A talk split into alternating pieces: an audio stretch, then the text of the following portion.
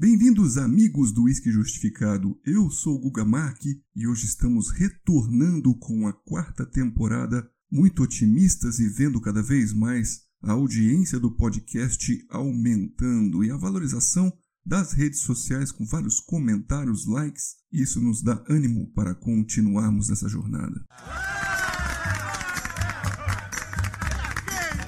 Grandes amigos, hoje vamos falar do Singleton 12 anos of Glendullan. É um whisky da gigante Diageo e uma das garrafas mais lindas. Apesar de este ser um dos whiskies mais criticados, como se fosse aí o pior, o de entrada, dentre todas as destilarias e whiskies da Diageo. Eu falo para vocês que o meu interesse surgiu Logo após eu degustar uma edição especial de Glendullan, lançada em 2021, que seria finalizada em conhaque casks e trazendo 55% de álcool. É uma pancada. Aquele destilado bem interessante, salivante, ácido e com álcool não agressivo desceu muito bem. Dentre todos os singletons, talvez o Glen Ord, destilado em Highlands, seria o melhorzinho. A gente sabe que cada um tem sua particularidade. Depois viria aí o Singleton of Dufftown e o Singleton of Glendullan, todos classificados como medianos a ruins. E eu vou brincar aqui, já viu aquele ditado, não existe mulher feia, você que bebeu pouco?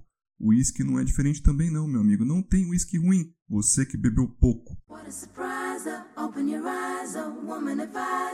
E após provar vários singletons, este para mim seria o mais leve e com notas de gramíneas e maçãs verdes. Por que que ele fica assim? Uma diferença muito importante em seu processo produtivo de destilação. Ele acaba ficando rico nesses álcoois inferiores que seriam com pontos de ebulição mais baixa. Então, lá em Glendullan, a destilação é lenta e realizada a baixa temperatura. Dizem que o Spirit Still, ou a sua segunda destilação, leva o dobro de tempo de alambicagem do que os wash stills, ou seja, o dobro de tempo que a primeira destilação levou. Esse processo bem lento e com alto refluxo manteria assim o mosto fermentado ali fervendo e com muito contato com as superfícies de cobre do alambique. Isso removeria impurezas, geraria um metabolismo de congêneres mais pesados,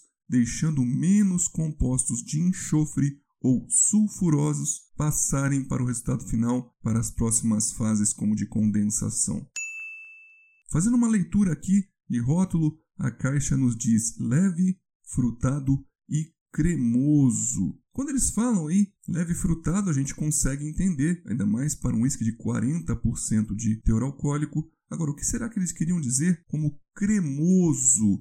O interessante é que, em relação ao Glen Ord, que seria utilizado na fermentação um mosto mais claro, aqui seria um mosto um pouquinho mais turvo. E isso acaba por produzir em sua fermentação lenta aromas, vamos dizer assim, de nozes, amêndoas e nuts. Mas também cremosidade pode vir de um processo especial em seu envelhecimento ou maturação. a gente já viu alguns rótulos falando sobre cremosidade agregada principalmente com a utilização de madeira virgem. Então a gente foi pesquisar como seria a maturação deste whisky uma vez que a caixa não fala bem. A maturação real é divulgada no site e seria como um mariage de uma pequena porção de ex-sherry casks com a esmagadora maioria de maturados em ex-bourbon casks. E assim sendo, nos reviews gringos também achei muitas pessoas falando sobre uma boa influência vínica,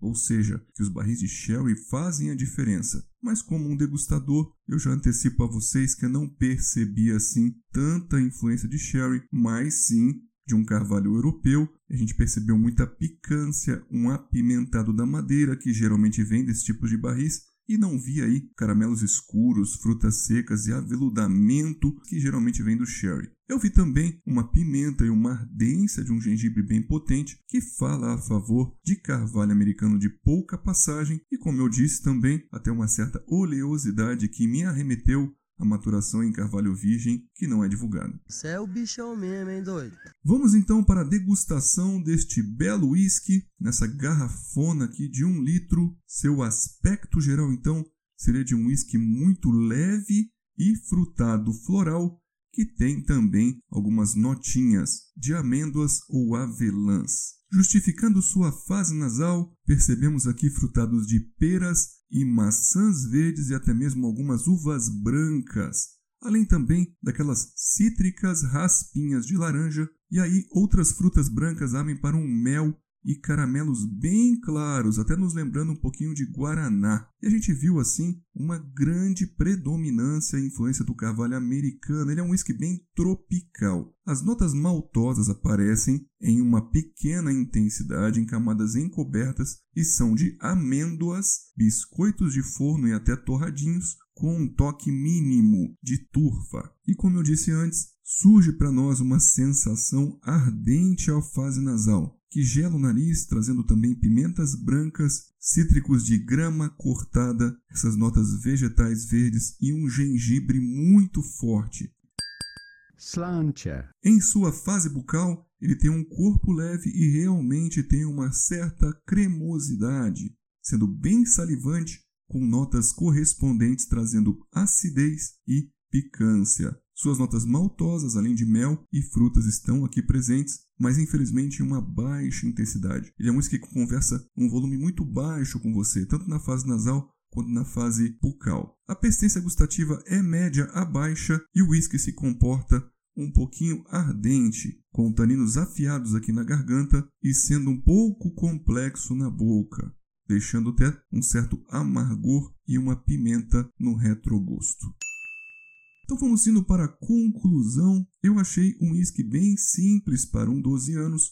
A gente fala que quando você vai se tornando um degustador um pouco mais frequente e experiente, você se emociona pouco com whiskies leves, vai buscando aí coisas mais potentes e até mesmo com um teor alcoólico muito alto e whiskies mais pesados, feitos em alambiques com baixo refluxo ou whiskies mais congenéricos. Lembrando que nós somos um dos poucos degustadores e reviewers que fazemos isso. A gente dá nota para os whiskies e compara com as notas também da Whisky Bible. A gente acabou pontuando ele com três estrelas de um total de cinco e foi uma certa decepção também ele custar um pouco mais do que o Dufftown, além de ser um pouco mais difícil de encontrar. É que a intensidade aromática dele é baixa esse ardor também potencializa a sensação alcoólica e as notas maltosas estão muito pouco intensas. E na Bíblia do Whisky, este rótulo ganhou 87 de um total de 100, então Jim Murray foi um pouquinho mais generoso na nota do que eu. Ficamos com 72 de 100, já o Dufftown ficaria para mim com 78 de 100. Meus amigos, obrigado a todos pela audiência, pelo prestígio. Lembra vocês que estamos também nas redes sociais no Instagram. Lá você pode tirar dúvidas, fazer comentários, críticas. É só seguir o Whisky Justificado nas redes sociais. Um grande abraço a todos e até os próximos episódios do Whisky Justificado, quarta temporada.